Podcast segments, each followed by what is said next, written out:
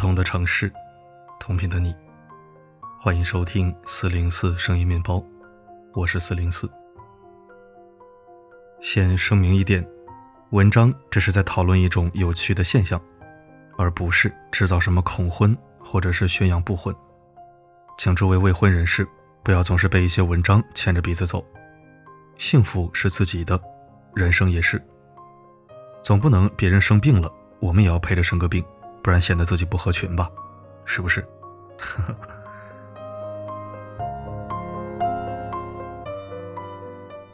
朋友跟我吐槽，离婚这事儿原来也会传染。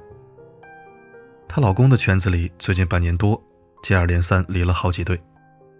一开始是老弟，谁也没有想到老弟会离婚。他跟老婆算得上是贫贱夫妻，同甘共苦的那种。老弟的老婆人很好，也不嫌他胖，也不嫌他穷，还很英勇的怀了二胎，据说是为了追男宝。结果老弟。竟然在她怀二胎的时候，跟一个刚出校门的小姑娘双宿双飞。事情一经败露，所有人都骂老弟没良心。骂着骂着就开始变味儿了，就他那种货色也能骗到小姑娘。愤愤不平里，有了点酸溜溜和莫名的期待。小 F 过得也不怎么顺心，跟老弟一比，瞬间觉得自己亏大了。他老婆什么都好，事业型女强人，就是不顾家、不带娃、不做家务，而且架子有点大，对婆家人向来是爱答不理。平时小 F 挺能忍，但老弟的事儿传开之后，就有几分坐不住了。哼，把我逼急了，我也离。好像作为一个男人，不说两句狠话，就连老弟都不如了。男人到什么岁数都吃香。女人自己带着儿子，谁敢要他？没等离婚呢，他已经想好了不养儿子。小 F 的狠话还没说够，前几个月他老婆趁着离婚冷静期还没有正式实施，拖着他去民政局离了。不过离婚不离家，能不能复婚还要看表现。之后听说又离了两对，具体原因不知道，反正现在四个大龄离异男，没事就聚在一块喝酒打牌。朋友得知后哈哈大笑，说：“我看下一对可能就轮到我家了。”离婚会传染，不仅在男人圈里这样，在女人圈子里也是一样。比如我的一个女同学，坚信自己一辈子都不会离婚。离婚这事儿多可怕呀！在老家里，哪个女人离了婚，立马会成为街头巷尾的话题主角，能让人聊上个三天三夜，爹妈都跟着抬不起头来。所以，这位女同学宁愿跟老公对打，看他把茶杯摔得满地玻璃，就是不提离婚二字。听说亲戚里有一个表妹离婚后，她内心格外怜悯，是遇到了特别悲催的事儿吧？那一定比摔杯子可怕多了。人在不幸的时候会喜欢比惨，看别人跟自己一样惨，甚至比自己更惨，心里就能舒服点女同学跟老公对打过之后。对表妹的离婚产生了浓厚的兴趣。结果一问，为什么离婚？答曰：感情淡漠。这算什么呀？有几家夫妻不是感情淡漠？难道连摔杯子都没有就离婚了吗？他的郁闷没有得到排解，于是换了个角度：离婚之后日子很难过吧？没想到表妹在网上学了一句话：对女人来说呀。结婚是下凡，离婚是重返仙界。这可把他气坏了，发微信给老家同学：“我表妹离婚了，你知道吧？”对方淡淡的回：“不就是离婚吗？太正常了，我也离了呀。”说起离婚会传染，娱乐圈最典型的代表是谢霆锋一家。谢霆锋的爸爸谢贤和妈妈狄波拉原本就是二婚，后来也离婚了。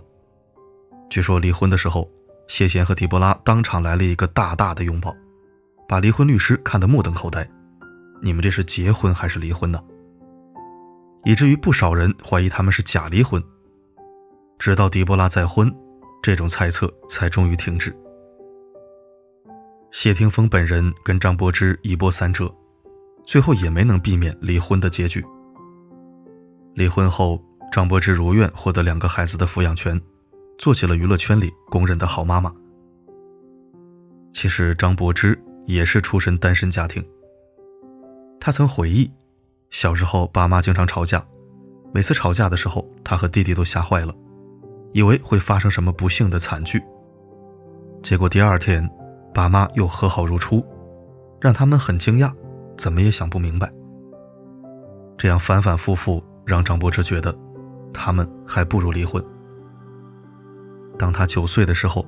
相爱相杀的爸妈终于离婚了，小小年纪的他也感到了解脱。王菲更不用说，一直走在结婚和离婚的路上。最近几年才终于想通，与其离婚，还是干脆不再结婚比较好。亲眼目睹了离婚过程的人，更清楚离婚是怎么一回事儿。那不是类似于破产的倒霉事儿。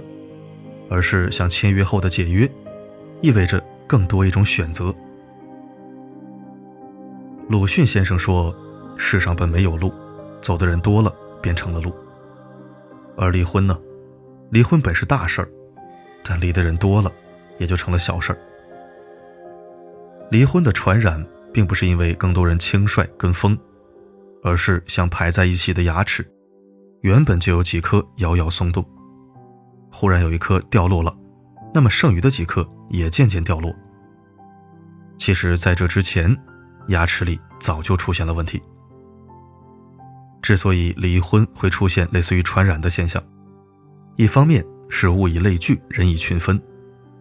不靠谱的人，通常和同样不靠谱的人容易成为狐朋狗友。个性独立、不肯将就的人，也和同样不肯将就的人更容易走得亲近。另一方面是压力见效，尤其是人性有一种奇怪的倾向，看到别人结婚，未必也想去结婚，但看到别人离婚，很容易就蠢蠢欲动。原来离婚也没这么惨，于是冥冥之中，仿佛有人指了一条明路，过不下去了吗？过不下去可以离呀。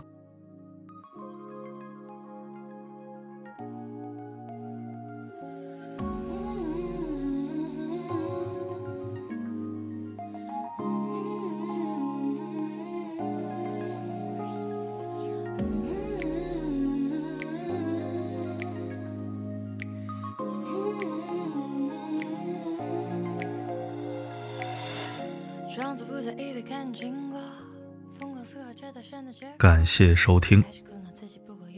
正如文章开头我说的，文章旨在讨论离婚议题中的一些有趣的现象，请大家，尤其是年轻的朋友们，切勿过度代入，沉浸恐慌。其实我发现啊，恐婚的大多是单身主义者，也包括我自己吧，总是站在一旁看别人的婚姻冷暖黑白。搞得自己连恋爱都不愿意谈了，于是就越活越毒，离婚姻渐行渐远。但是最终大家心里都清楚，终归是要有一个家庭的，不然没几个人能读得起“孤独终老”这四个字。那么最后问一个问题：你身边有没有文章讲的这种人传人的现象呢？欢迎在留言板参与讨论。今天的分享就到这里了，我是四零四，不管发生什么，我一直都在。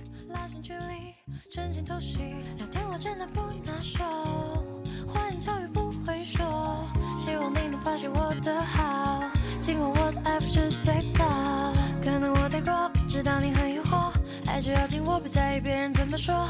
追你的人很多，却要听我说。